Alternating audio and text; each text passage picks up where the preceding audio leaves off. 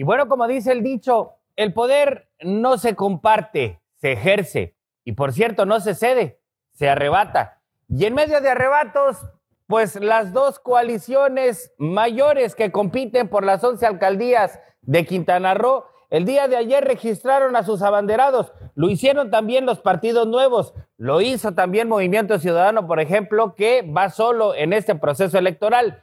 Pero nunca como ayer había habido tanta descomposición en alcanzar las candidaturas en algún proceso electoral. Y mire que en Quintana Roo hemos tenido elecciones álgidas. Ayer eh, la coalición integrada por Morena, Partido Verde, Partido del Trabajo y Movimiento Auténtico Social, por momentos pareció que se desgajaba, por momentos incluso se habló de rupturas. Los dirigentes de los respectivos partidos políticos salieron a aclarar que no, que no iban a romper la coalición, pero sí muchos, muchos de los militantes que estaban apostados allá en la capital de Quintana Roo dijeron que simple y sencillamente a partir de ahora no cuenten con ellos. Es la soberbia del poder, es la confianza de que con cualquier candidato ganan y es en apariencia la postura más radical tomada, en, en apariencia también desde el centro del país, para la designación de las 11 candidaturas a alcaldías en Quintana Roo. Ya hay candidatos, pues, y ahora viene lo más difícil.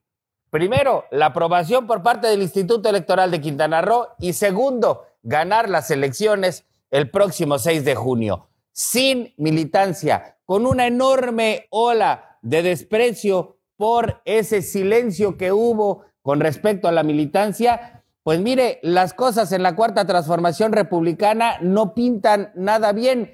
Y no es que del otro lado estén mejor, pero como dice el arte de la guerra, se gana a partir de las propias fortalezas y también de las debilidades del contrario. Muy buenos días. Bienvenidos a Despierta Noticias, la propuesta informativa de Despierta Quintana Roo Multimedios. Yo soy Julián Santiesteban y los saludo como todos los días.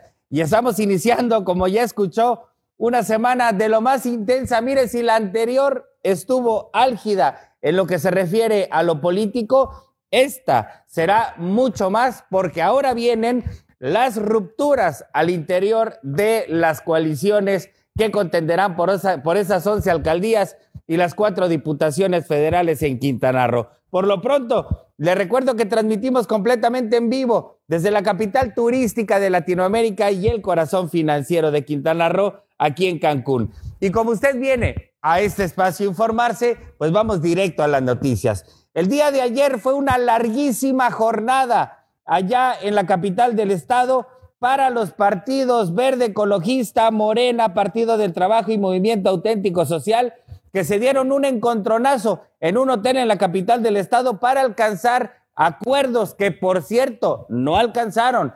Finalmente hubo designaciones eh, discrecionales con base en supuestas eh, encuestas realizadas. No es novedad tampoco. Desde diciembre comenzaron las rupturas en Morena y esto a lo mejor nos hace eh, entender ¿Por qué el presidente de la República, Andrés Manuel López Obrador, está concentrado más en ganar el Congreso Federal que en alcanzar espacios a nivel de las alcaldías? Este es el proceso electoral más grande en toda la historia de México. Están en juego más de 20 mil cargos de elección popular. Son 15 gubernaturas, 500 diputaciones federales, más de 1.900 presidencias municipales y todas las regidurías, las sindicaturas y hay elecciones en 30 de 32 entidades federativas. Por lo pronto, el día de ayer hubo ya registros ante el Instituto Electoral de Quintana Roo, tanto de la coalición Juntos Haremos Historia como de la coalición Va por Quintana Roo. Pero le repito, nunca como ayer había habido tanta descomposición al interior de una coalición en la víspera de unas competidísimas elecciones. Y bueno, esto es solo signo de, insisto, la soberbia del poder. Eugenio Pacheco, muy buenos días desde la capital de Quintana Roo. ¿Qué tal, Julián? ¿Cómo estás? Buenos días, buenos días, eh, pues a toda la audiencia. Así es, eh, Julián, efectivamente, pues eh, algo inédito, una jornada muy intensa al interior de Morena y sus partidos aliados, el Partido Verde, el Partido del Trabajo, el Movimiento Auténtico Social, que conforman esta coalición Juntos Sabemos Historia por Quintana y pues una jornada más, más intensa, pues marcada por inconformidades internas, sobre todo en la eh, conformación de las planillas que eh, Morena estaría eh, pues impulsando dentro de esta coalición para eh, la elección de ayuntamiento. Finalmente, pues se logró la nominación de candidatos, algunos de ellas pues dejó mal sabor de boca para la militancia que incluso ya realizó algunas movilizaciones de protesta, amaga con interponer impugnaciones eh, legales y también pues eh, incluso con eh, retirarse del partido, retirar su apoyo para eh, estos estas planillas, estos candidatos que finalmente se imponen para la elección de miembros de ayuntamientos. En de Blanco eh, eh, eh, el día de ayer pues la mayor eh, la mayor manifestación de inconformidad Luis Gamero Barranco es quien finalmente es registrado como candidato de esta coalición de parte de Morena desde antier ya se escuchaba el nombre ya alguna parte de la militancia pues ya hablaba de inconformidades. Ayer la integración de la planilla eh, se incorpora a Jensuni Martínez Fernández, actual síndica, eh, se da cuenta, eh, se le tome eh, para esta misma posición, lo que generó desde luego pues, mayores inconformidades. durante el transcurso de la jornada, incluso otros aspirantes como Laurencino Estrella Champo, Laurentino Madame Chu, eh, estuvieron encabezando eh, pues eh, movilizaciones para tratar de presionar a Oscar Cantó Argentina, este delegado profesional de Morena que pues no salió bien librado, está marcado, está señalado de posibles actos de corrupción, se habla incluso hasta de la venta de, candidaturas de haber cobrado para imponer algunos eh, candidatos, como es eh, el caso de solidaridad, solidaridad donde Laura Beritay Navarrete está siendo impulsada para la reelección. Se habla que este delegado pues la favoreció a cambio eh, de dinero, se habla de 10 millones de pesos y hasta eh, la entrega de una camioneta. Eh, Mara Lezama eh, estaría repitiendo también o buscando la reelección en eh, Benito Juárez, en Puerto Morelos, ya se registró a Merari Muñoz, en las Mujeres a Fernando Ricardo Bachelis Godoy, en Cozumel a Juanita Obdulia Alonso Marrujo, Tulum Marciano Tulcamal, en Lázaro Cárdenas Orlando Emil Bellos Tum y en Felipe Carrillo Puerto a María Candelaria Hernández Solís. El único municipio en donde no van en coalición es en José María Morelos. Ahí Morena determinó que sea Eric Borges Jan quien eh, sea impulsado de parte de, de, este, de esta fuerza política.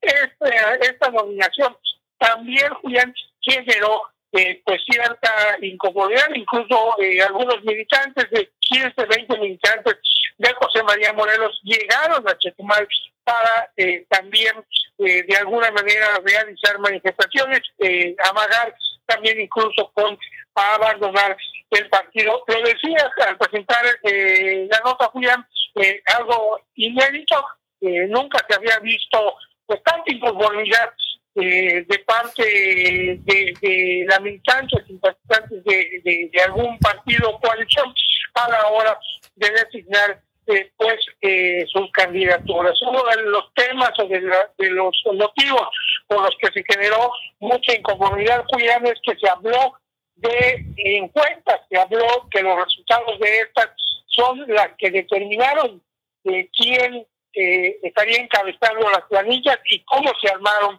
las planillas y nunca, nunca se dio a conocer pues los resultados de esas encuestas, cómo fue que se ganaron, cómo se aplicaron, si realmente se, se, llevaron a cabo y es precisamente uno de los reclamos pues eh, más más emotivos que, que se dieron en la sede de, de un conocido hotel aquí en Chetumal, en donde durante todo el día pues eh, se realizaron eh, supuestas negociaciones con honor a disposición desde luego Julián para eh, finalmente que muy cercana a cerrarse este plazo legal para eh, poder realizar las, eh, las los registros legales ante el Instituto Electoral de Quintana cuando se pudieron llevar a cabo pues estas estas esta, esta solicitud de registros ante las planillas de Morena se espera incluso que haya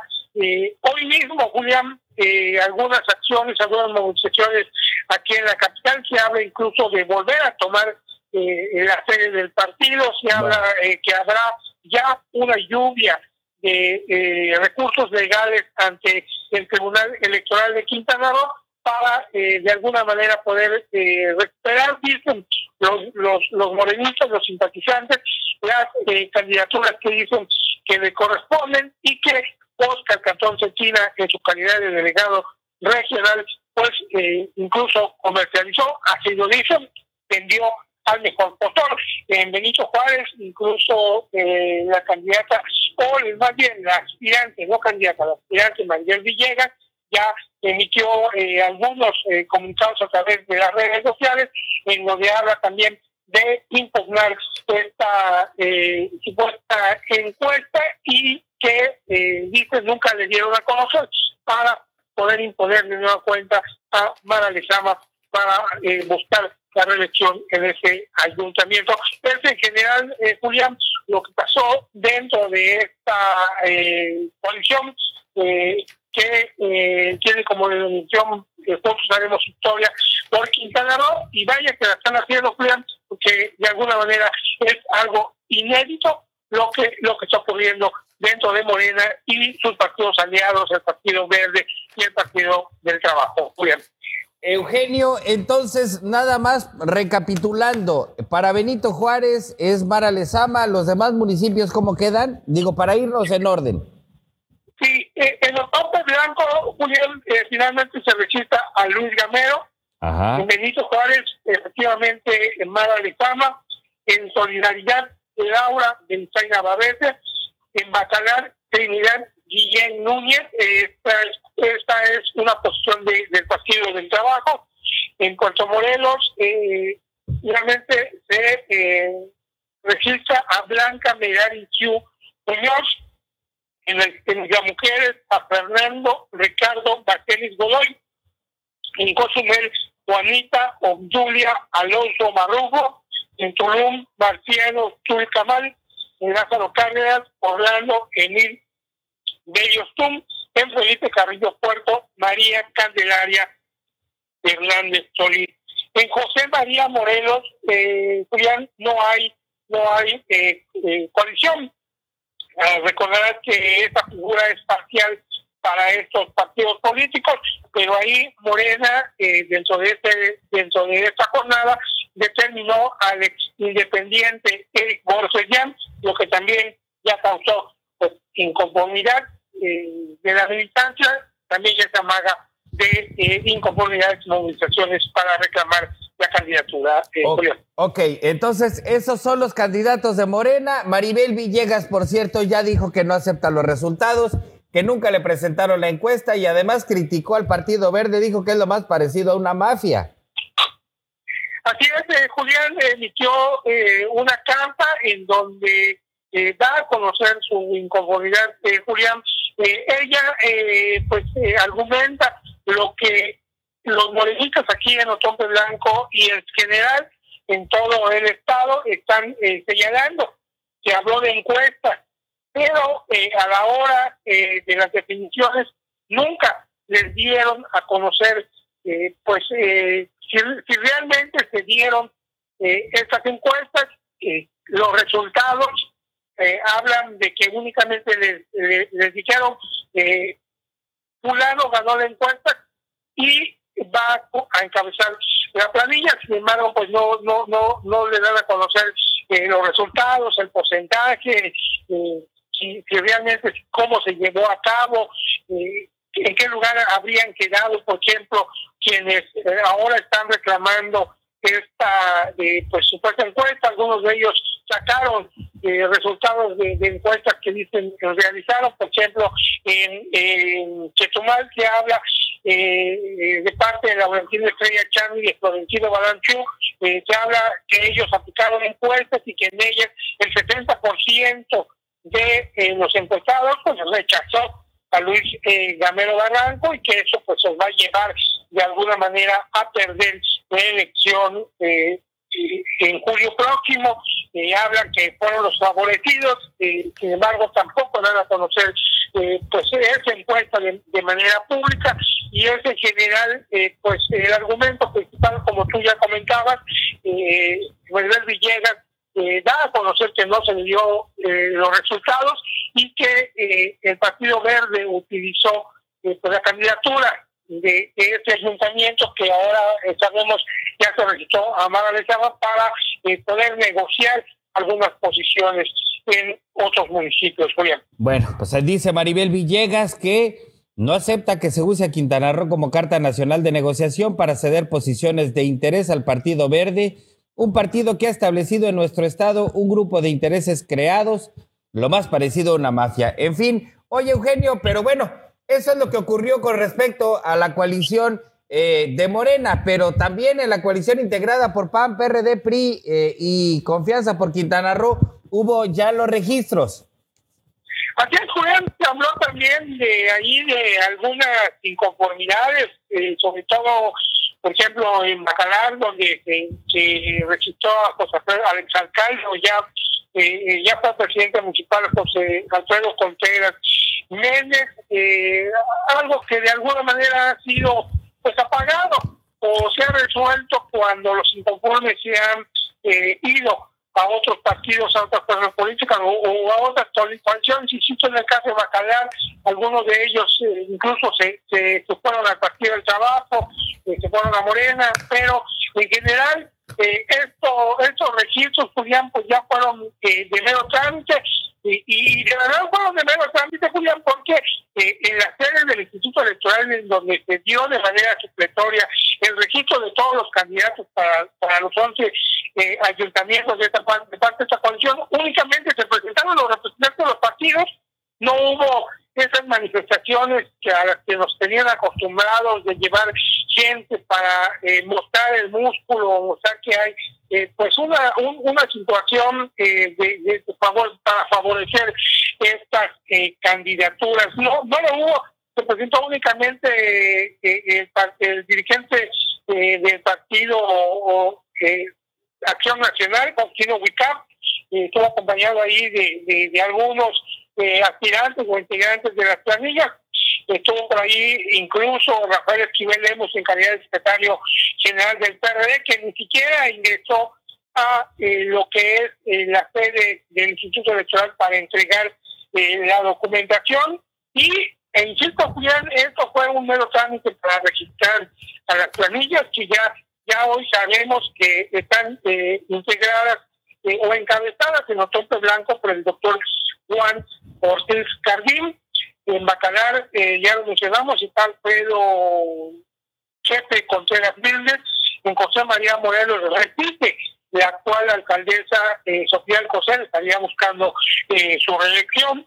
en Felipe Carrillo Puerto, Paoli Pereira Maldonado. En Tulum, Víctor Marta.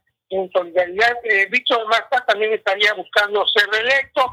En Solidaridad, Lili Campos Miranda en Cozumel, Pedro, Pedro Joaquín, eh, Lázaro Cárdenas, Bardo Mena Villanueva, otro que también estaría intentando la reelección, es el actual presidente municipal, en Isla Mujeres, eh, ya lo sabemos, Atenea Gómez de Cable, en Benito Juárez, Jesús Polmo, en Puerto Morelos, Rosy eh, García, es quien estaría encabezando la planilla de, de esta eh, coalición o esto ha sido eh, de parte del partido Acción eh, Nacional. Son a grandes rasgos, Julián, esos dos grupos de candidatos que, que lo que lo que nos dice pues la, lo que se ve, lo que se percibe en el ambiente electoral son los que estarían pues de alguna manera buscando ser las primeras eh, fuerzas políticas y logrando los eh, ayuntamientos. Hay eh, pues muchos movimientos más dentro de estos registros que se dan eh, venciendo el plazo para hacerlo ante el Instituto Electoral de Quintana Roo. llama mucho la atención, Julián, también que otras figuras como el independiente Nabil El Cure, quien había hablado de, no eh, pues eh, comulgar con ninguna ideología partidista, finalmente lo hace eh, por un partido político, Fuerza por México, y pues en general, en general, Julián, ayer se terminó con este trámite, estaríamos en espera de que el Instituto Electoral nos, pues, pueda dar un concentrado de, de quiénes finalmente son los que presentan su documentación para solicitar participar en la contienda constitucional y sobre todo quiénes en los próximos días son los que cumplen los requisitos y hay necesidad de que algún partido eh, pues eh, de alguna manera eh, supla a, su planilla, a sus candidatos y también habría que esperar pues, los resultados del, que emita el Tribunal Electoral porque, insisto, al menos desde Morena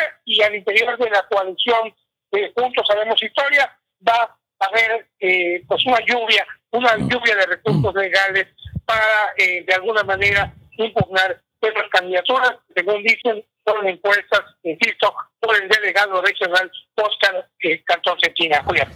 Pues mira, Eugenio, haciendo una, una recapitulación sobre todo lo ocurrido en ambas coaliciones, tiene ya algunas semanas que en este mismo espacio y en algunos otros eh, hemos sido insistentes en el sentido de que los candidatos, cualquiera, candidatos o candidatas, obviamente, Cualquiera que fueran los designados o ganadores, como se les quiera ver, iban a caminar solos, que era tanta la ruptura interna que había al interior de las coaliciones que las posturas parecían ya irreconciliables. Mira lo que dijo, por ejemplo, eh, Maribel Villegas Canché, la clase de ruptura que tuvo, eh, no se ha ido del partido todavía, también este, eso se ha señalado, ¿no? Que Maribel muy probablemente se iría del partido, pues como lo ha hecho en otras ocasiones. Hasta ahora no, pero mira nada más el nivel de ruptura. Y en el caso de la coalición del PAN, PRI, PRD este, y eh, Confianza por Quintana Roo, pues también hay muchas cosas que destacar. Dos particularmente, con dos me quedo.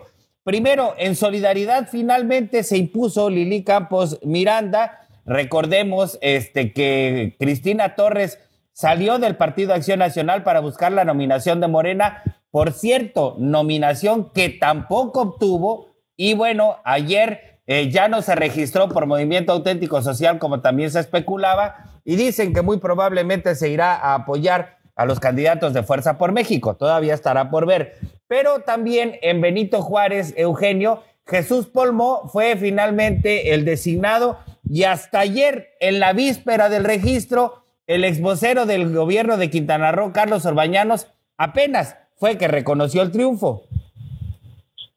Aquí es, Julián, de hecho, eh, eh, lo mencionan, eh, Carlos Orbañanos fue también motivo de mención de parte de Faustino Huica, quien es el dirigente estatal del Partido Acción Nacional, señalaba que ya habían eh, con él, había aceptado los resultados como ya dice a conocer, y que incluso aceptó Julián, esto lo dijo Faustino Huica, que estaría apoyando las campañas de eh, los candidatos de esta coalición va eh, por Quintana Roo. No mencioné en específico la de Benito Juárez, pero sí dijo que sería eh, pues un apoyo importante el que Carlos Orbañano Rea esté aportando para las campañas, sobre todo en el norte del estado, para los candidatos de esta coalición va por México. No señaló, incluso se le preguntó cuál sería en específico pues la participación del ex vocero del gobierno estatal. Sin embargo, eh, se limitó a señalar eh, que eh, tendría una participación importante dentro de las campañas. No quiso especificar eh, de qué se trata el trabajo o, este apoyo que va a estar brindando. Eh, eh, Julián, efectivamente se ve que se palpa la, la inconformidad que existe por algunas nominaciones dentro de, esta coalición que conforman el PAN, el PRI, el PRD y Confianza por Quintana Roo. Julián, insisto, a la hora de entregar la solicitud de registro al, Instituto Electoral de Quintana Roo, Faustino casi, casi hizo solo esta, este trámite. Se vio por allí a un grupo de periodistas encabezados por Rafael Esquivel Lemos, el secretario general, que arribaron a la sede del instituto, que no ingresaron junto con este grupo para realizar eh, la entrega de la documentación y sí estuvieron eh, pues muy cerca de, de, de, de entrada al edificio con una actitud eh, pues eh, de inconformidad. No hubo manifestaciones, no hubo gritos, no hubo una manifestación como tal, pero pero sí, sí se percibió que, que de alguna manera manifestaban pues su rechazo a, a, los nombres que en ese momento estaban recitando como los candidatos de, de esta coalición habría que ver eh, cuál va a ser de alguna forma eh, pues eh, las movilizaciones o las acciones que realicen para de alguna manera mostrarse inconforme con esta lista de candidatos que ya ya ya fue registrado y que en los próximos días de alguna manera pues podrá ser ya formalizada para ambas coaliciones. cuídate, insisto, al menos en la percepción serían eh, pues los candidatos con mayores posibilidades de llegar a las presidencias municipales eh, en junio próximo. Bueno, pues veremos cómo se resuelven también. Parece que con el PAN, el PRI y el PRD las, las manifestaciones de rechazo son más de silencio. Y bueno, ahí eh, dicen que eh, pues la cosa tampoco está sencilla. Hubo también una clara y una clara imposición por lo menos en solidaridad, y eh, pues hay todavía eh, calladas, pues calladas protestas con respecto a esas nominaciones. Estaremos comentando más adelante. Ya para cerrar, Eugenio, entonces, eh, después también de todos estos registros, en el caso de Morena, del Partido Verde, del Partido del Trabajo, sus dirigentes dijeron que no van a romper la coalición. Así es, Julián, pues eh, dentro de esta jornada intensa, allá eh, eh, en lo que fue la sede de las negociaciones, un conocido hotel aquí en el centro de Chetumal, pues incluso tuvo que intervenir el personal de seguridad del hotel, de prácticamente los desalojaron a los medios de comunicación y a los simpatizantes inconformes para permitir que, que pues sus, sus, sus huéspedes, la gente que estaba trabajando ahí en, en cuanto a la integración de las planillas, pues pudieran hacerlo de una forma tranquila y eh, pues esto generó eh, pues algunas eh, pues algunos momentos tensos en donde incluso a, Patricia Casados eh, la delegada o la dirigente de, de, de Partido de Trabajo en Quintana Roo, y ya, eh, ya eh, el, el, dirigente del Partido Verde, que pues prácticamente se hicieron a un lado, se corrieron hacia el restaurante como para esperar eh, que eh, se calmaran eh, los ánimos. Ahí pudimos platicar con ellos sobre estas inconformidades que se dieron y nos comentaban que pues estarían todavía observando el derrotero que va a tener al interior de Morena estas inconformidades. Sin embargo, señalaron que la coalición está fuerte, que eh, no hay motivo para eh, pensar en romper eh, la coalición, que se trata de algunas inconformidades naturales, normales, que la gente que no alcanzó la nominación de las candidaturas, pero dicen que se trata de temas que pueden platicarse y que con un diálogo abierto puedan eh, resolverse, que no va a pasar más allá de eh, que en algunos días se sienten con los inconformes para poder explicar cómo se dieron la integración de las planillas y que con ello, bueno, pues se podría apagar la mayoría, cuando menos, de eh, pues estas inconformidades y transitar, pues dicen ellos, con mayor fuerza hacia las campañas políticas y llegar a la elección unidos para poder ganar, dicen ellos, eh, si no en total, sí, la gran mayoría de los ayuntamientos en eh, Quintana Roo para eh, los partidos aliados que nominaron a sus eh, militantes o a sus candidatos.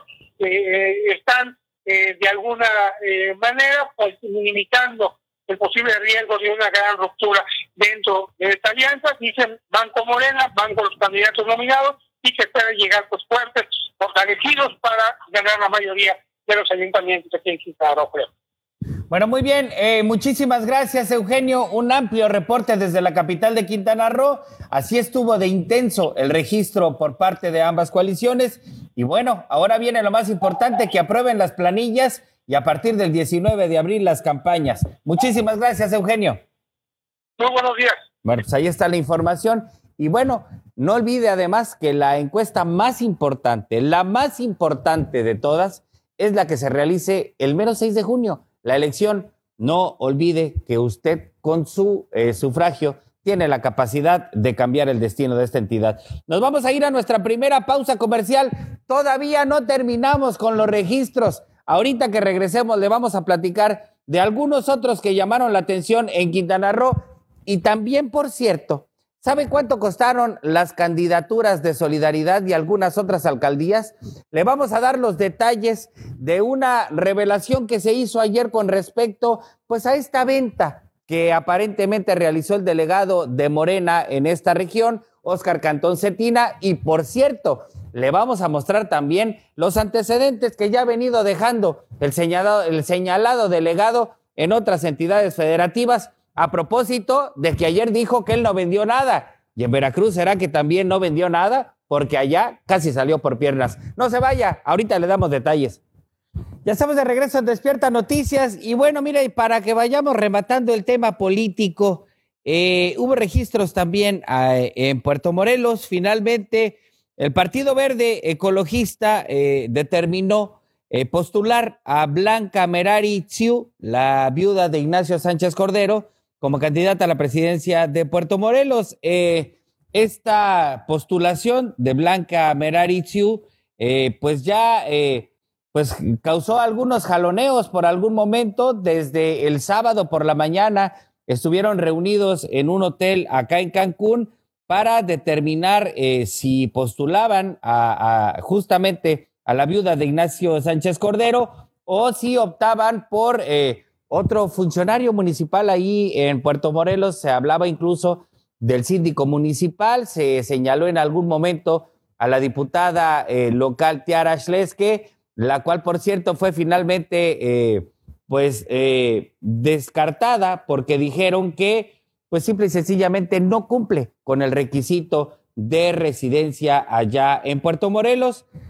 Se determinó que así, que Blanca Merari Chiu va a ser la candidata por parte del Partido Verde Ecologista y eh, pues ya dijeron que llevará, dicen, el legado de Ignacio Sánchez Cordero, pues cosas de eh, explotar ese tipo de situaciones también electoralmente es lamentable, por cierto, lo que ocurrió con este aspirante. Hasta ahorita, cabe decir, ninguna autoridad ha dado avances en la investigación y eh, pues ya está su esposa, es la candidata del Partido Verde Ecologista a la alcaldía de Puerto Morelos y hasta ahorita nada, nada de avances. En fin, pero ahí mismo en Puerto Morelos se registró también por Fuerza por México Tirso Esquivel, quien dijo, lo dijo fuerte, por cierto, que no se puede tapar el sol con un dedo y que él no va a ser tapadera de absolutamente nadie. Hizo un eh, pues recuento de lo que propone para aquel ayuntamiento y recalcó que la mayor demanda de los puertomorelenses en este momento es de seguridad y de conservación de los recursos naturales. Lourdes González, muy buenos días buen día a ti y a todos, eh, todo el auditorio. Pues sí, ayer en medio de lo que parecía una fiesta, porque pues bueno, llegó mucha gente a acompañarlo, eh, respetando por supuesto la sana distancia, se llevó a cabo este registro por parte del Tirso Esquivel, quien acudió pues en busca eh, de la presidencia municipal, eh, se registró ya por Fuerza por México, esto ante el Comité Municipal del Instituto Electoral de Quintana Roo en Puerto Morelos.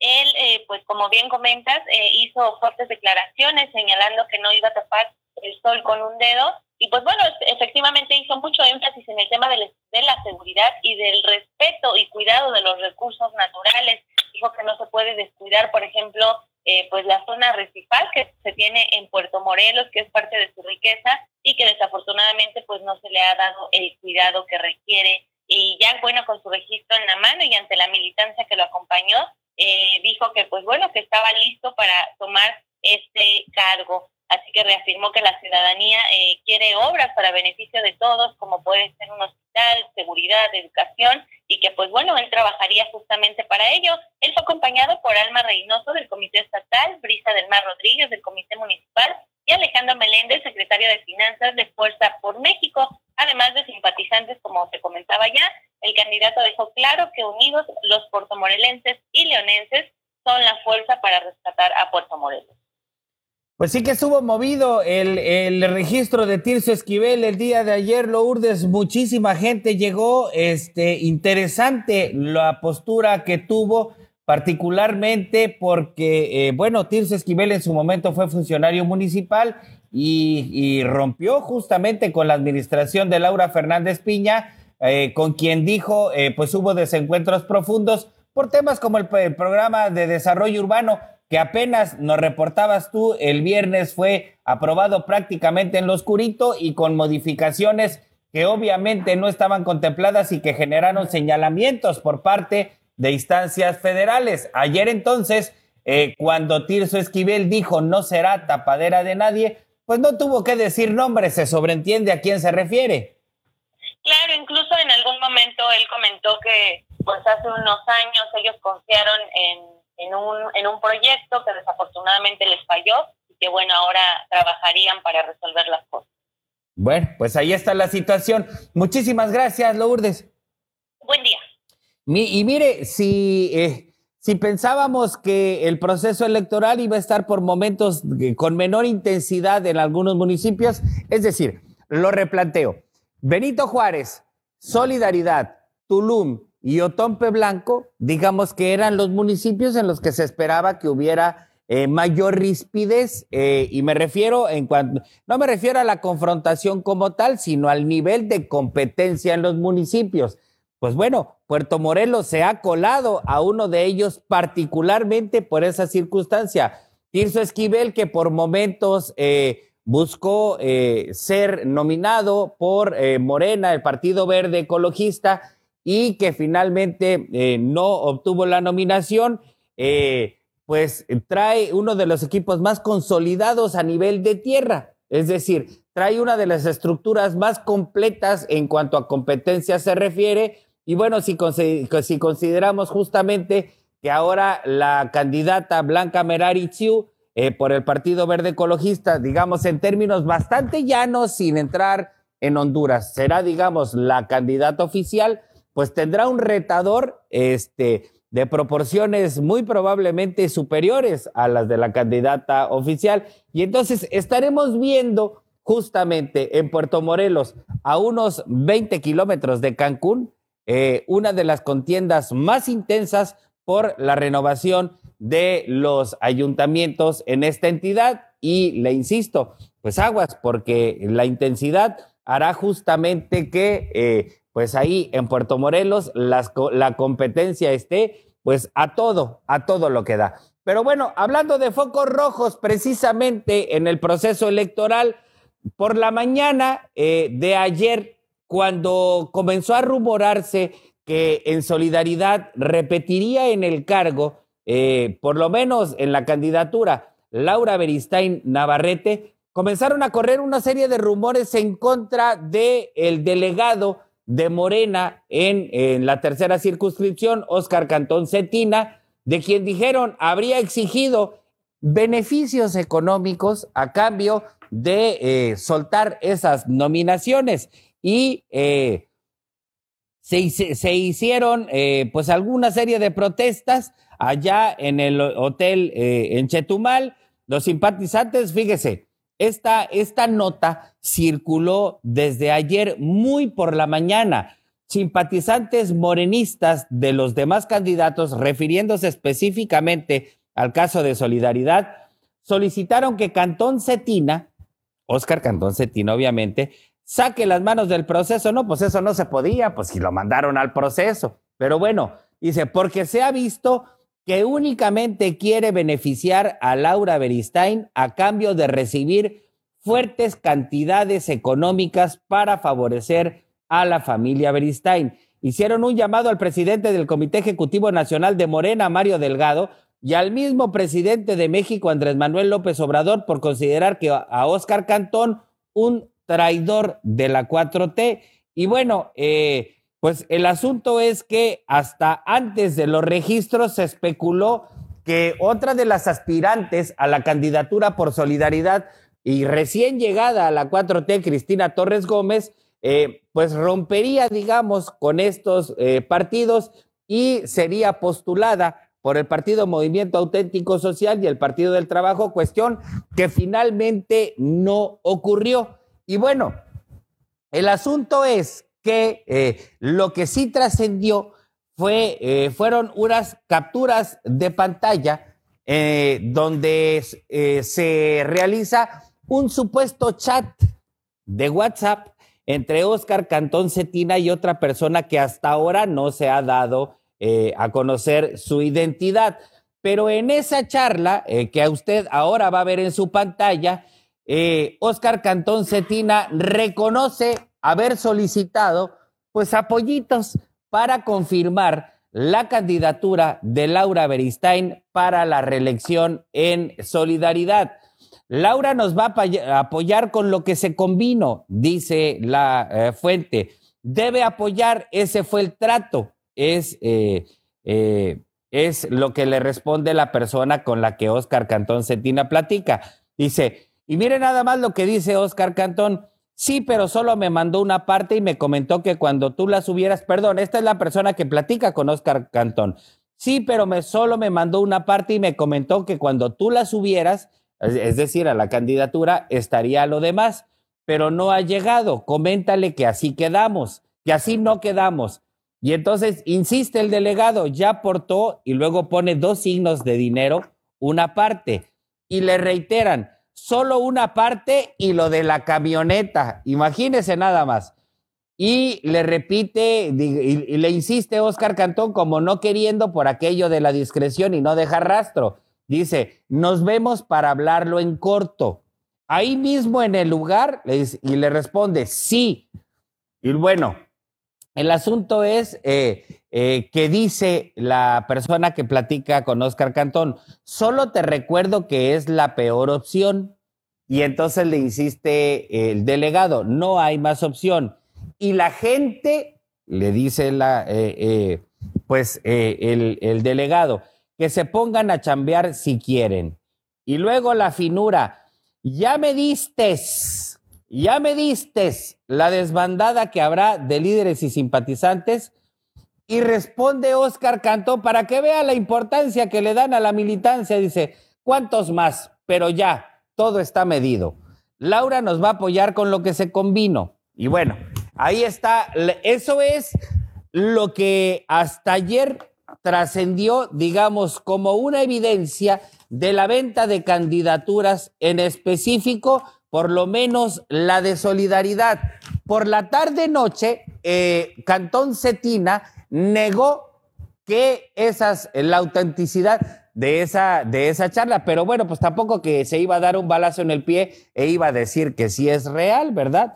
Por lo pronto nosotros nos atenemos a la fuente y a la veracidad de esas capturas de pantalla, pero en estricto equilibrio también le presentamos la postura del delegado Oscar Cantón Cetina, que dice que esos pantallazos de WhatsApp son parte del rejuego sucio contra Morena, ¿Qué no será más sucio vender las candidaturas? Pero bueno, hay adversarios nerviosos, dice, porque perderán poder, pero también algunos inconformes con las candidaturas. Esto que le presento ahora es la versión que le diera Oscar Cantón Cetina a mi compañero periodista Jorge Castro Noriega. Eh, y bueno, Jorge Castro en algún momento trabajó mucho con la familia Cantón Cetina. Eh, fue, ha sido director aquí en Quintana Roo de prácticamente todos los medios que la familia Cantón Cetina ha abierto en algún momento.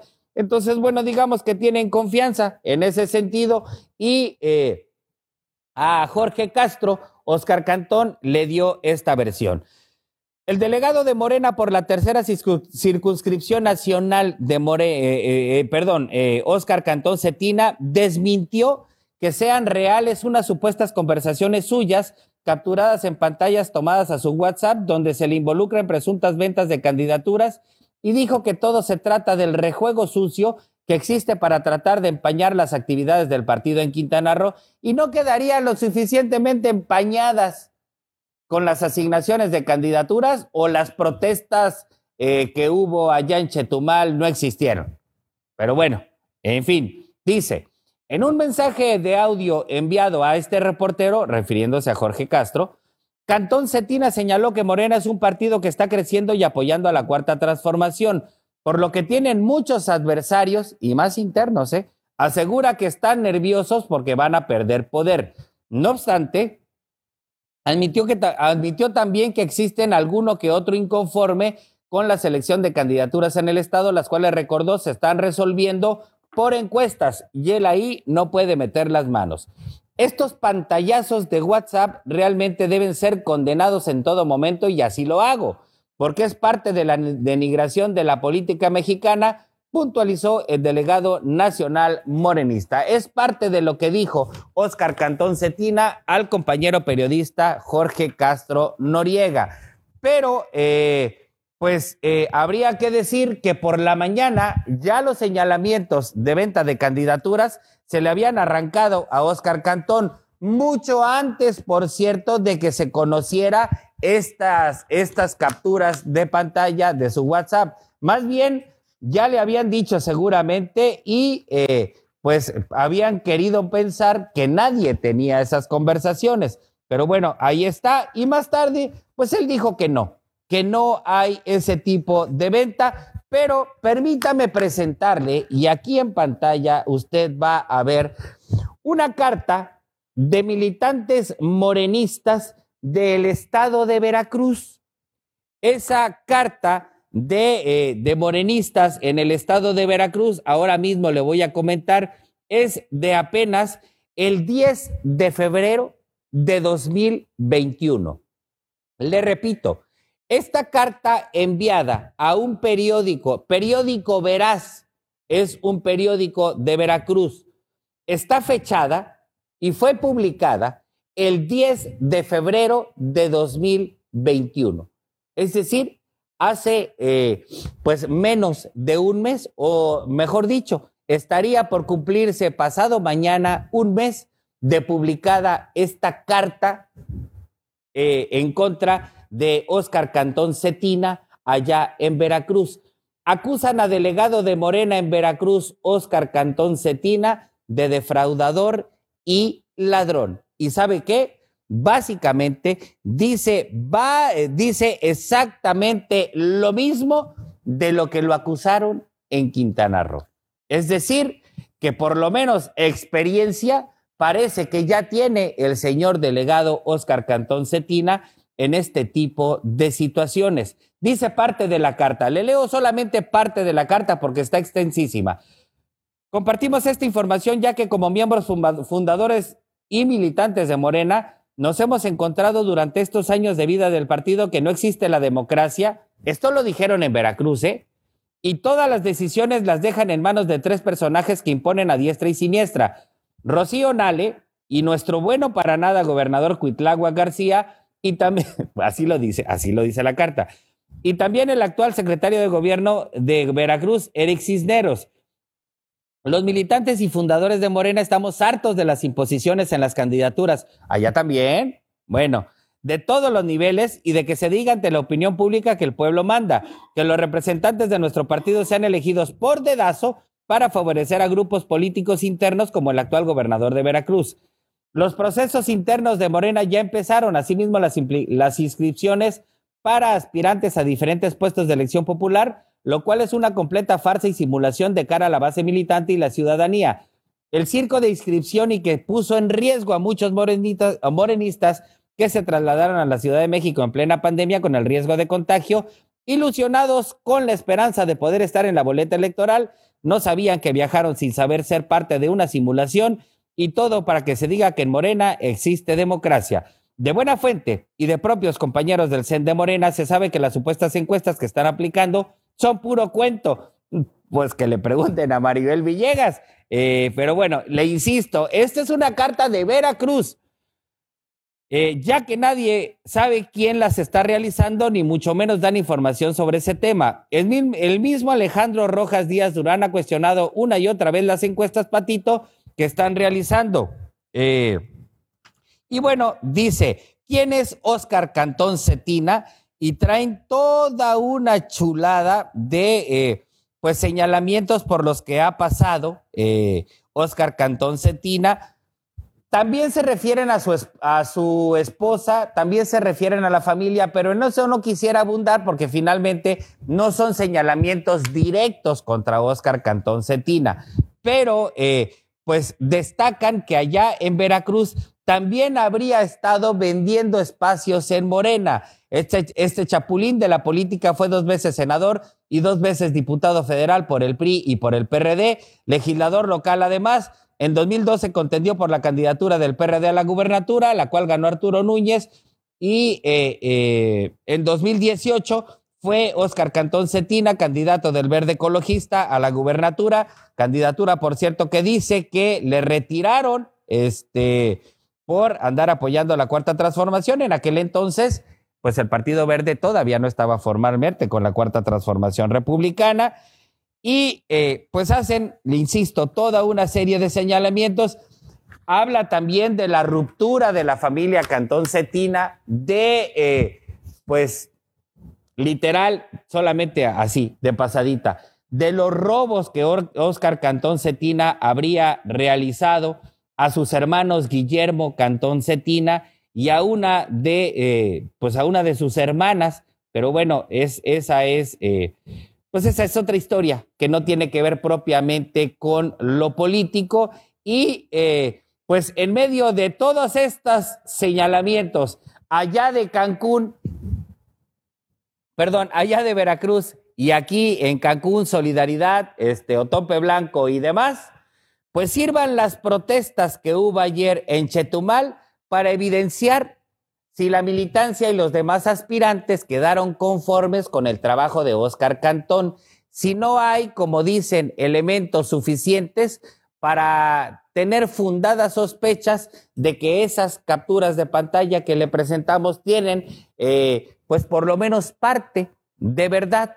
Eh, en Tulum, Marciano Zul en, Benito Juárez, Mara Lezama por la reelección, en Solidaridad, Laura Beristain, y bueno, este, en Otope Blanco, Luis Gamero Barranco, usted dirá con esas protestas si hay elementos o no para entender que ahí hubo por lo menos, por lo menos, manita negra por parte del delegado que dice que no tuvo absolutamente nada nada que ver. Bueno, solamente por eso le pusimos en contexto. En Veracruz, y hasta hace menos de un mes, Oscar Cantón Cetina fue acusado exactamente de lo mismo.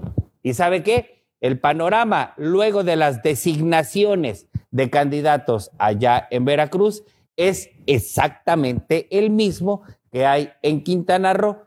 Y si usted quisiera, digamos, exculpar a Cantón Cetina de alguna responsabilidad, también puede, porque desde diciembre comenzaron los señalamientos en contra de los procesos internos de Morena en por lo menos 8 de 15 estados donde habrá elección para gubernaturas. Y bueno, ahí nos vamos. Ayer, por lo menos ya en Quintana Roo, pues Maribel Villegas determinó romper con eh, el proceso interno de Morena, señaló que lo va a impugnar, insistió en que nadie le presentó los resultados de la encuesta que supuestamente se aplicó y esos argumentos han corrido de sur a norte y de norte a sur en todo el país al interior de Morena. Así está la situación y como muestra, aquí le presentamos lo que fluyó con respecto a él, a un delegado Oscar Cantón Cetina y los posibles, muy posibles, es más, no solo posibles, muy probables actos de corrupción ahí evidenciados. Él en todo su derecho ha dicho que no, este, y bueno, nosotros nos quedamos con las dos versiones. Nos vamos a ir a una nueva pausa comercial ya cuando regresemos vamos a transitar, ya no vamos a tener política. Tenemos mucha más información hasta de las vacunas que ya llegaron. No se vaya. Ya estamos de regreso en Despierta Noticias. Muchísimas gracias a quienes se desmañanan con nosotros y eh, por todos sus mensajes también a través de WhatsApp. Sí, sí tenemos eh, la información, tenemos toda la información del Día Internacional de la Mujer, tenemos mucha más allá en el sur del estado, este, con respecto a esas contradicciones entre la Cefiplan y un juez de distrito que le ha ordenado ya dotar de agua potable, la expulsión de dos diputados del PT, en fin, sí le tenemos todavía mucha más información, pero bueno, vámonos por partes. nos vamos a ir hasta solidaridad con mi compañero Pedro García, porque fíjese que, eh, pues el sábado hubo de nuevo un ataque en contra de policías eh, y uno de ellos, por cierto, ya falleció, ¿eh? Allá en Playa del Carmen, Dos agentes de la Policía Estatal fueron atacados a balazos en la colonia Aviación. Eh, uno de los sicarios, por cierto, dicen, también habría resultado herido, por lo que fue detenido después en Villas Riviera. Pero el asunto es que estuvo feo, feísimo ese ataque a estos policías que, por cierto, eh, iban en una motocicleta y eh, pues le dieron a un policía en la cabeza y a otro en la yugular para de inmediato darse a la fuga. En fin, vamos con Pedro García para que nos platique todos los detalles. Muy buenos días, Pedro. Hola, ¿qué tal? ¿Cómo estás, Julián? Muy buenos días, te saludo con gusto desde Playa del Carmen. Así es, Julián, pues continúa, continúan los hechos de sangre en Playa del Carmen, lamentablemente, que alcanzaron este fin de semana a dos elementos de la Policía Estatal de Quintana Roo que se localizaban en plena colonia centro, Julián, y a una hora donde pues pasa todavía mucha gente, estamos hablando cerca cerca de la zona turística en Playa del Carmen. Estos hechos ocurrieron alrededor de las 10.30 de la noche, lamentablemente el sábado, Julián, cuando las líneas de emergencia recibían el reporte de una unas personas que habían sido baleadas justamente en la avenida 15 con Primera Sur, en la colonia Centro. Al llegar a atender esta emergencia, pues se percataron eh, los cuerpos, los rescatistas, de que se trataba de dos uniformados de la Policía eh, Estatal de Quintana Roo, quienes se localizaban pues mal heridos, mal heridos, uno presentaba un impacto de bala en la yugular, el otro un impacto de bala en la cabeza. Lamentablemente se ha confirmado, Julián, que el domingo, el domingo en el Hospital General, el uniformado, al parecer el que llevaba el tiro en la cabeza, pues ha perdido la vida. Se suma, se suma a esta negra lista de ejecuciones de este 2021 que ya llega a 22 te comento que cuando los sicarios que iban a bordo de una motocicleta dispararon en contra de los uniformados, estos también al tratar de repeler la agresión lograron herir a uno de ellos, quien fue a dar hasta Villa, el fraccionamiento Villa Rivera.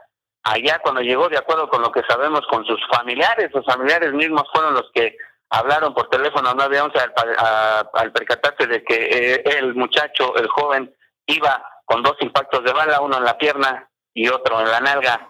Allí llegaron los eh, paramédicos también a, acudir, pero evidentemente como era una persona baleada también llegaron uniformados de la Policía Municipal, quienes al parecer se percataron de que tendría relación, eh, esta persona podría ser una de las que participó en el ataque armado en contra de los policías y por este motivo fue asegurado. Te comento que el boletín de, de la Seguridad Pública, Secretaría de Seguridad Pública, hablaba de una detención casi heroica por parte de la Policía Municipal. No fue así, Julián. No fue así que la gente no se vaya con la cinta. Se hizo el reporte en Villa Riviera y fue así que llegaron los policías y lograron detener a esta persona. No fue en un abanico de búsqueda, no fue en una persecución, no fue en un operativo que se realizara después de este ataque que dejó lamentablemente otro ejecutado más, además, pues tratándose de un uniformado de la policía estatal. Estaremos al pendiente de cuáles son los avances en estas investigaciones. Por lo pronto, ya hay una persona detenida. Hasta aquí mi reporte. Oye, Pedro, nada más para clarificar. Entonces, el, el compa este que detuvieron llegó solito al hospital eh, con, con el balazo y fue que ahí comenzaron, digamos, a atar cabos. Así es, eh, esto ocurrió en el fraccionamiento Villa Riviera. Ahí, eh, pues ya fue escoltado, digamos, al Hospital General y fue cuando empezaron las investigaciones eh, que arrojaron justamente que este este podría ser uno de los sicarios que iba a bordo de la motocicleta y quien resultó herido por un uniformado de la Policía Estatal al momento de repeler la agresión, pero no fue durante una búsqueda, no fue durante un abanico eh, que se hubiera desplegado por parte de la Policía Municipal, que así llegó el boletín, pero eso no ocurrió de esa manera, Julián.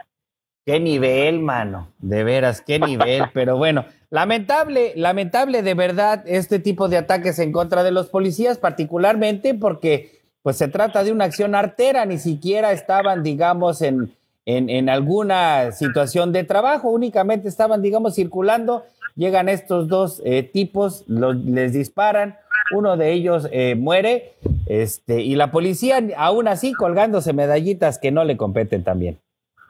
Así es, Julián, es la primera vez que Seguridad Pública aquí en Playa del Carmen, pues, ¿te acuerdas de aquella vez de las personas que querían hacer pasar como una banda de secuestradores? Bueno, ayer sí. el boletín habla de esta situación de que ellos mismos habían detenido casi en un acto heroico. No, pues no, no es así, siguen sin dar una, y la prueba está ahí, 22 ejecuciones en lo que va del año, y pues lamentablemente ahora ahora el que cae es un uniformado de la Policía Estatal, Julián. Bueno, pues ahí está la información lamentable. Muchísimas gracias, Pedro. Muy buenos días. Bueno, pues ahí está la información. Oiga, y mire, nada más, eh, hoy eh, es Día Internacional de la Mujer. Desde la semana anterior comenzaron a colocarse ahí en Palacio Nacional, pues unas vallas eh, que ahora han sido, eh, pues utilizadas. Híjole, es que es difícil, eh, es difícil comentarle esto sin entrar en el tema de los calificativos y demás.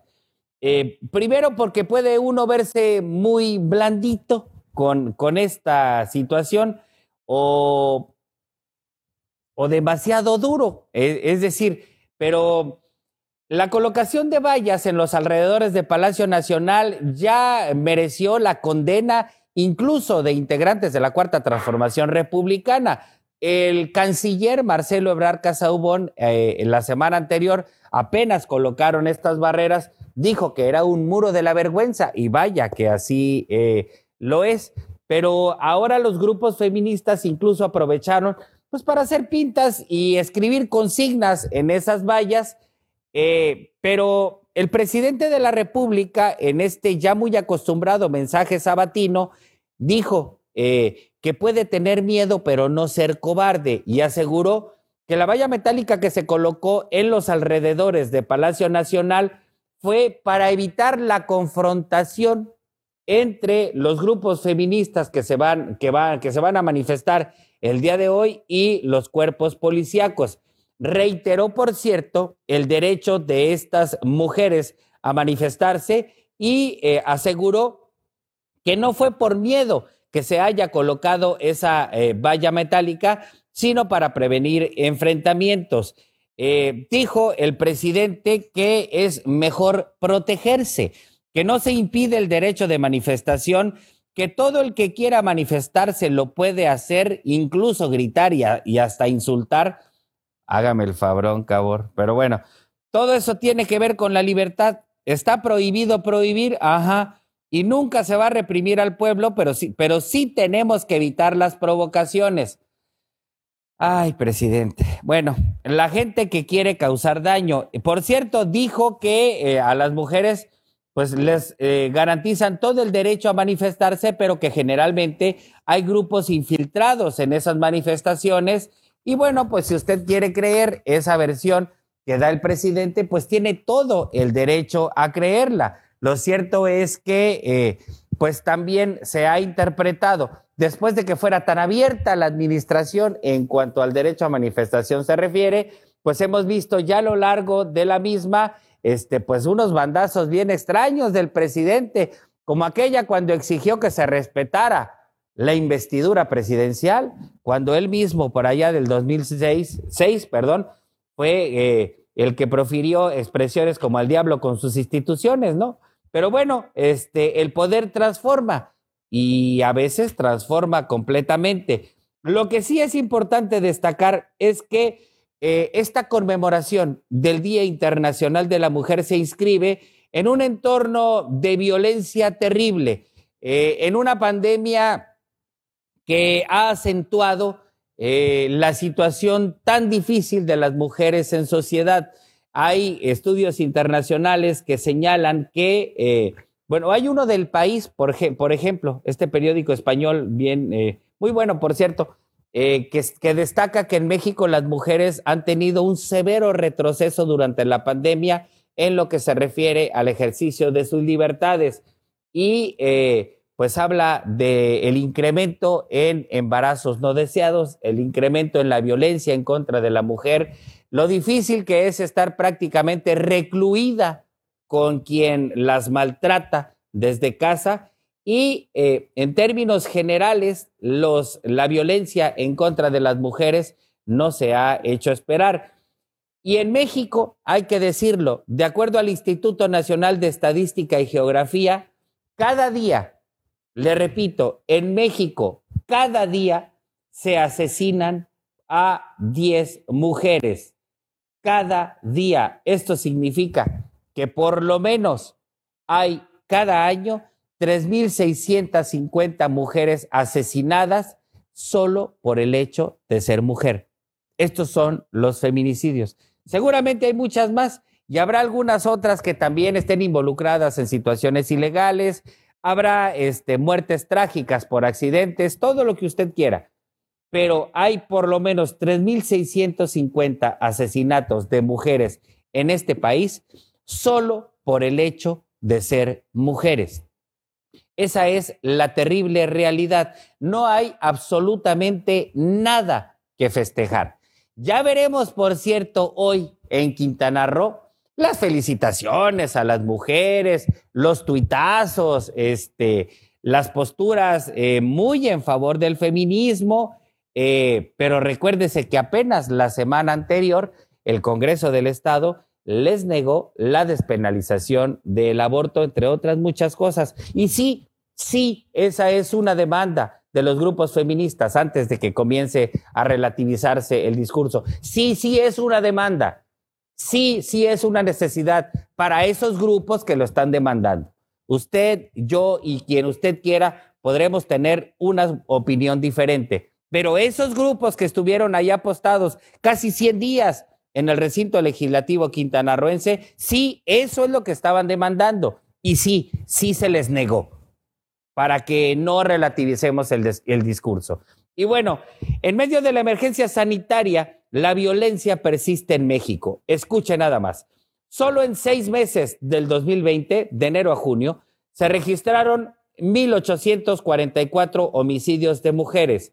Esta situación confirma el dato previamente calculado por organizaciones e institutos que señala que cada día en México son asesinadas 10 mujeres. De acuerdo con el registro preliminar de defunciones por homicidio publicado por el INEGI, el 73% de estos asesinatos fue cometido con disparos y con, eh, con, disparos con armas de fuego y estrangulamiento. A escala nacional, en este periodo, se registraron 1.102 mujeres asesinadas con armas de fuego, 259 por ahogamiento, estrangulamiento y sofocación, 217 por homicidio con objetos punzocortantes, 16 por disparo con arma corta y 16 por agresiones con humo o fuego. El resto de los asesinatos se generó por fuerza física, empujón desde lugares elevados, maltrato, abandono, agresiones sexuales u homicidio y así sin especificar. Esa es la realidad de las mujeres en este país. Esa es la terrible realidad que no eh, logra tapar los discursos floridos en este día. Y de nada sirven, por cierto, los discursos floridos en este día si el resto del año se ignora eh, a las mujeres y sus necesidades.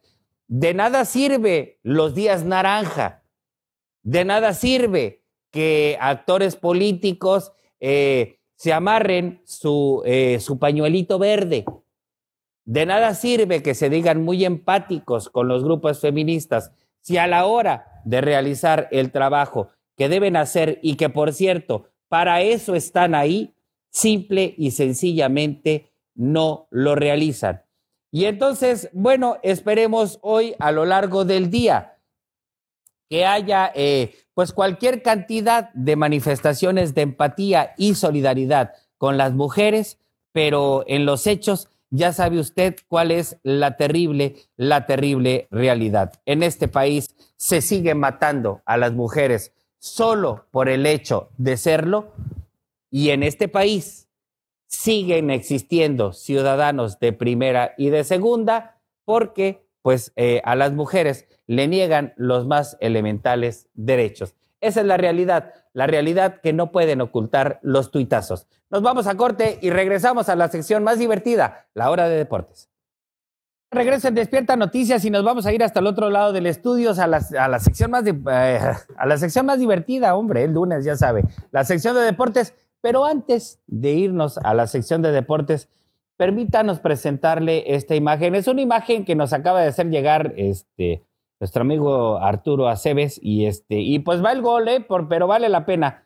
Tiene una revista que se llama Sportland, este, pero mire la imagen, ella es eh, Wilma Rudolph, eh, una de las mujeres, mira Javi, ahí te estoy robando parte de tu sección. Fue la mujer, fue considerada la mujer más rápida del mundo. Esta lo logró en 1961.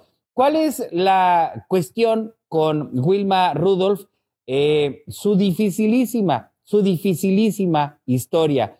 Resulta que ella, eh, pues, fue prematura, nació prematura, tuvo una infancia con muchos problemas de salud, una doble neumonía a los cuatro años y un ataque de poliomielitis que le dejó paralizada una pierna durante varios años y esto hasta los seis años de edad. A pesar de eso, su tesón le llevó a superar estas contrariedades, y fue una buena jugadora, incluso de baloncesto. Y bueno, como se ve, corredora eh, allí en su escuela. Hay una frase, eh, pues bien interesante, y usted la ve ahí en la imagen. Dice, el doctor me dijo que nunca volvería a caminar y mi madre me dijo que pronto volvería a hacerlo y yo decidí creerle a mi madre. Felicidades a todas las mujeres en su día. Y bueno, pues con el enorme, enorme ejemplo de Wilma Rudolph nos quedamos. Vamos ahora sí hasta el otro lado del estudio con, Javi, con Javi Jacome. ¿Qué onda, Javi? ¿Qué armas portas el día de hoy? ¿Qué tal, Julián? Muy buenos días a todos, muy buenos días a toda la gente que nos está viendo. Y porque hacer deporte salud y salud es son los deportes, son las noticias, la información deportiva del fin de semana, Julián. Tenemos mucha información, me voy a ir muy rápido para poder terminar con toda la información. Eh, voy a dejar hasta lo último, pues el juego de estrellas que todo el mundo esperó el fin de semana.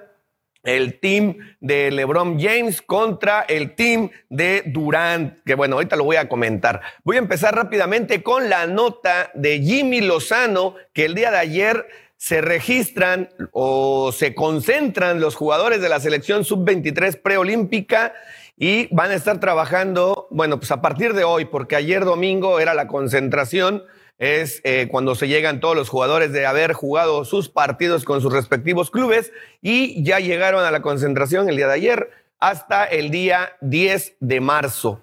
Ahí van a estar concentrados con el buen Jimmy Lozano en la selección preolímpica. Bueno, la NFL pues resulta que sigue dando de qué hablar la NFL porque Maya Shaka, una árbitro que va a estar en la temporada 2021, ¿eh? 2021 y se une al cuerpo arbitral para la NFL en la próxima temporada 2021 y es la primera afroamericana en estar ahí en ese grupo selecto de árbitros de la NFL. Cambiando de tema y nos vamos otra vez al box porque ya salió.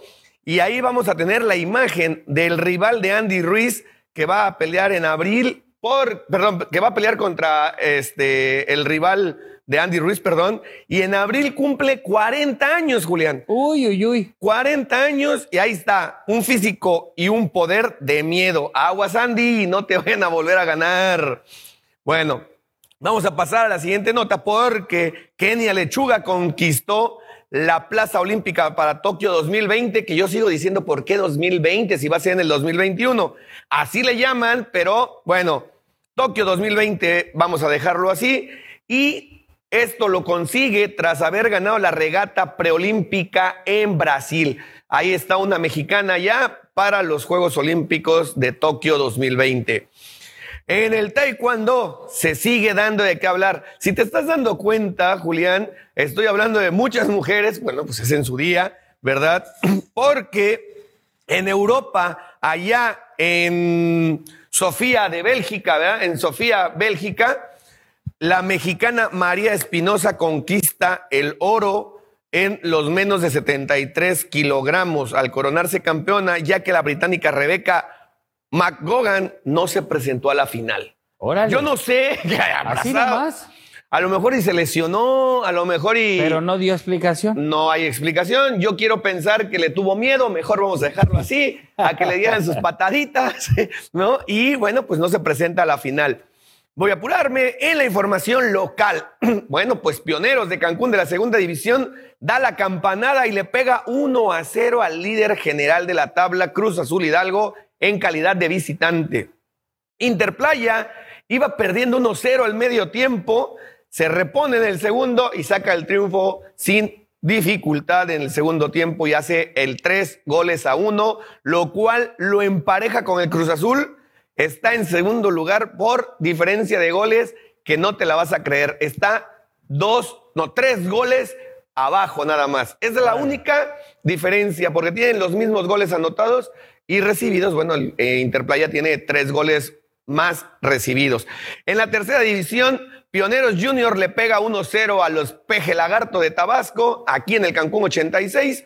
Eh, Interplaya va a Campeche y le saca el empate a dos goles y obviamente en tercera división cuando hay empate se juegan tiros penales. Interplaya saca el punto extra y se trae dos puntos de Campeche contra el líder.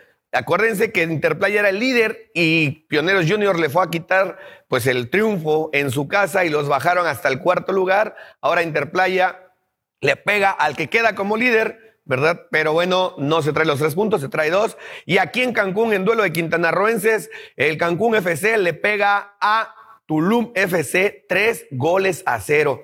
¿Qué está pasando con ese equipo de Tulum? Lleva dos partidos perdidos al hilo. Eh, parece que le está costando el arranque de la segunda vuelta. Esperemos se recupere para tratar de tener a los cuatro equipos quintanarroenses en los primeros cuatro o cinco lugares. Y bueno, ahora sí, Julián, pasamos al básquetbol porque se llevó a cabo la, el juego de estrellas, no la final, el juego de estrellas donde el Dream de LeBron James, perdón, el team de LeBron James hace 170 puntos y el equipo de Durant 150 puntos, destacando que eh, Curry se vuelve a llevar el, el, torneo o el campeonato o el tiro de triples y el buen Sambors se lleva el de juego de las habilidades ganándole a Nicola Bush, Nicola. Buseidik. Bueno, pues ahí está la Esa información. es toda la información deportiva. Julián. Me fui muy rápido porque era muchísima y Eso bueno, pues el tiempo, el tiempo nos apremia. Entonces, ahí queda toda la información. Mañana hay Champions League, por eso no la metí, porque bueno, era muchísimo. Mañana mismo estaremos hablando de los partidos que se van a jugar en la tarde de la Champions League. Muy bien, muchísimas gracias, mi estimado Javi. Muchas gracias, Julián. Gracias a todos. Bueno, nos vamos a una pausa y regresamos ya a la recta final. Ya estamos en la recta final de Despierta Noticias y oiga, mire nada más lo que ocurrió este fin de semana ya en el parque, pues ahí ve el gol de nuevo, en el parque Escaret. Una palapa de esas enormes que hay en Escaret ardió en llamas y pues bueno, eh, todo porque le cayó un rayo en la estructura, imagínense nada más. Afortunadamente, los representantes de la empresa dijeron que pues el incendio eh, consumió todo el follaje de la palapa, pero sin personas lesionadas. También se detalló que cuando se originó el fuego se activaron los protocolos correspondientes y que como todas sus estructuras son eh, de materiales de la región, cuentan con un tratamiento retardante que, pues, que permitió actuar a tiempo y evacuar y acordonar el lugar. El caso es que, pues bueno, sí se ve, sí se ve medio impactante este incendio que ocurrió este fin de semana allá en Escaret y bueno, pues todo porque le cayó un rayo a esa palapota en ese, eh, en ese muy conocido parque de la Riviera Maya. Y bueno, eh, en información importante, ¿se acuerda que justo en la víspera de la llegada del presidente Andrés Manuel López Obrador, el gobernador Carlos Joaquín González dijo que pues no habían llegado vacunas a Quintana Roo, que del nuevo lote de más de 800 mil, a Quintana Roo le correspondían cerca de 7 mil y que no había llegado una sola. Bueno, pues el presidente de la República, cuando vino eh, a Quintana Roo eh, el viernes, dijo que iban a llegar a esta entidad eh, un nuevo cargamento y ¿sabe qué? Así ocurrió.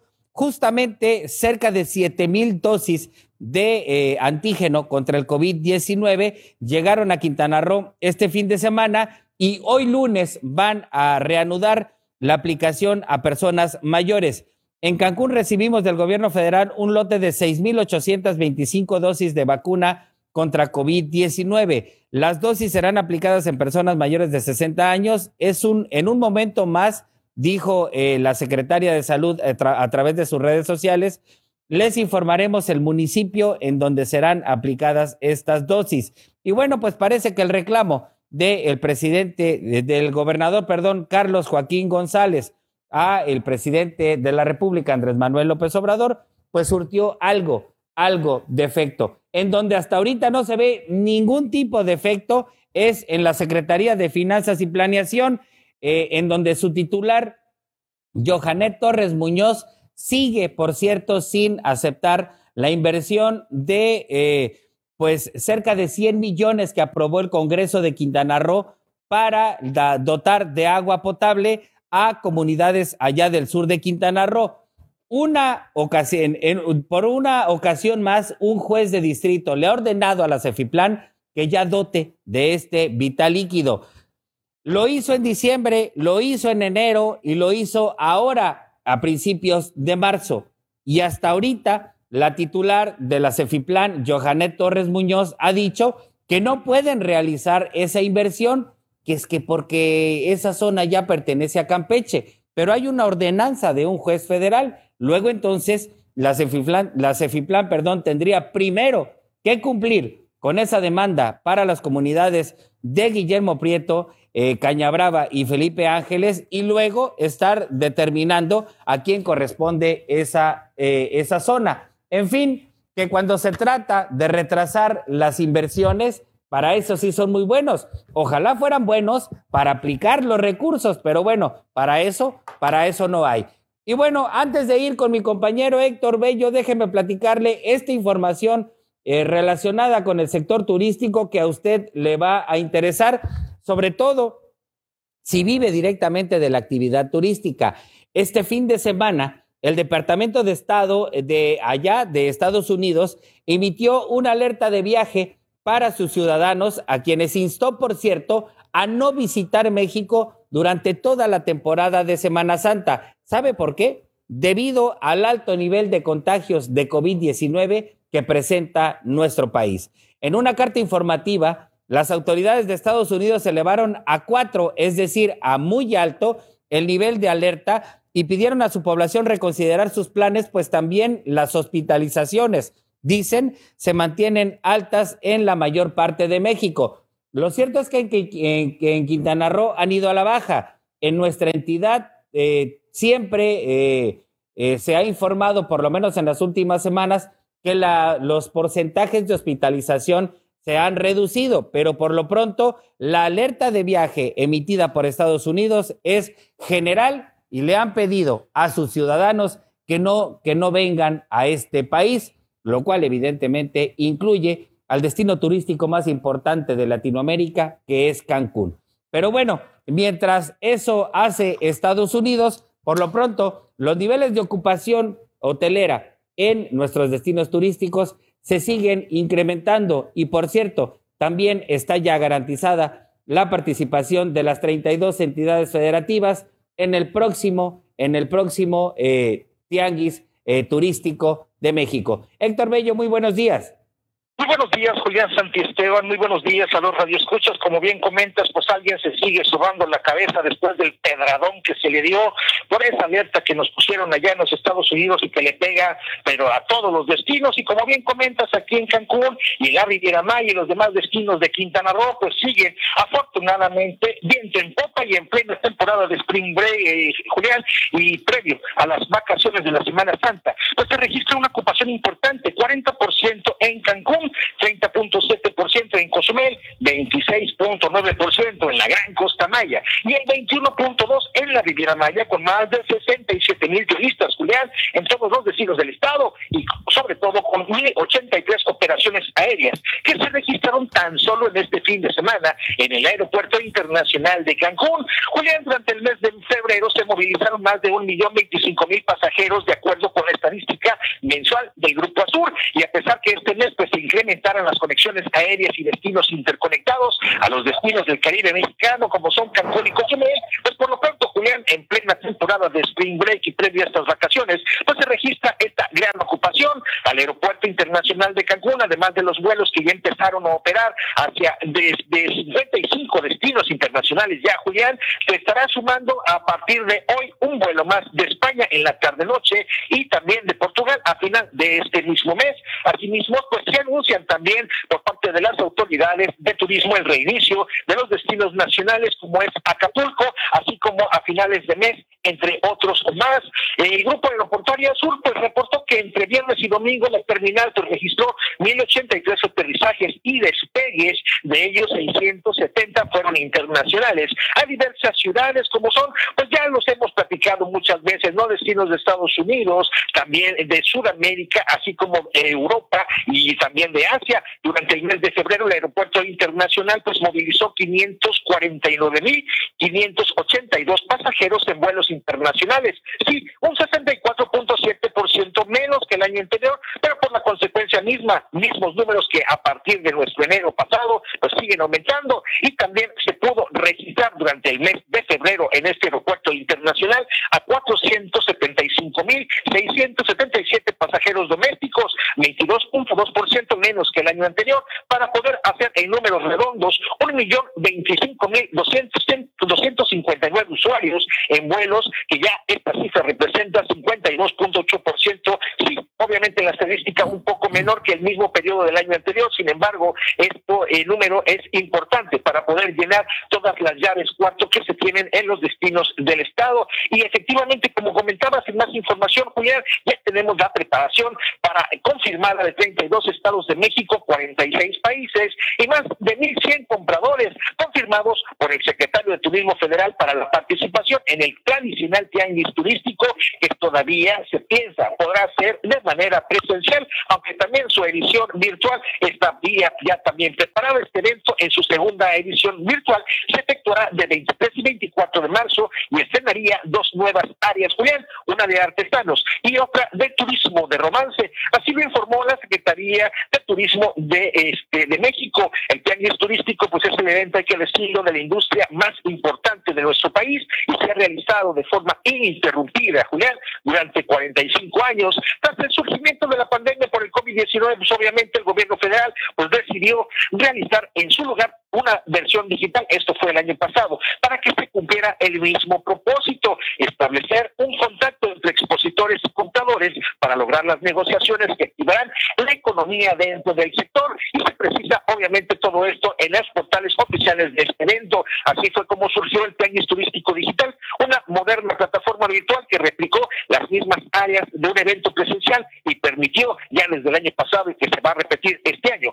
que los expositores el año pasado fueron 217 que estuvieron participando procedentes de 32 entidades del país y entablarán contacto y se realizarán en promedio unos 27.539 citas de negocio con aproximadamente 1.964 compradores, 1.185 empresas de 45 países, incluyendo las de nuestro México, de acuerdo obviamente a datos de la sector. Una de las principales novedades que se presentará los próximos 23 y y 24 de marzo. Julián, es un área exclusiva, como lo comentamos, para más de 250 artesanos de todo el país que se integran en este draft de compra de los destinos turísticos de México y que también se suman algunos otros que también vienen a poder considerarse dentro de esta plataforma. Y Julián, hasta aquí mi información. Muy bien, Héctor, muchísimas gracias. Muy buenos días. Bueno, pues ahí está la información turística. Eh, hay que estar atentos con esta alerta de viaje, hay que ver la reacción, por cierto, de las autoridades estatales, federales, eh, pues a ver qué respuesta se le da, porque finalmente la pandemia es una situación, bueno, su nombre lo indica, que todavía está en todo el mundo, sigue afectando las economías de prácticamente todos los países a nivel mundial. Y bueno, pues parece bastante comodina esta alerta de viaje por parte de Estados Unidos y le explico rápidamente. Generalmente emiten este tipo de alertas cuando se trata de incentivar el turismo hacia el interior de Estados Unidos. Es decir, todo está mal afuera, este, como si hacia, si hacia adentro estuviera mejor. Pero bueno, habremos de ver las reacciones en las siguientes horas de las autoridades locales. Por lo pronto, nosotros ya nos vamos a despedir. Le agradecemos que haga de este espacio su espacio informativo. Esta es la propuesta informativa de Despierta Quintana Roo Multimedios. Lo invito a las 11 de la mañana a nuestro corte informativo, ya a la una y media en nuestra segunda emisión con mi compañero Yoshimar Mendoza. Yo soy Julián Santiesteban y le recuerdo que usted y yo tenemos una cita mañana a las 7 de la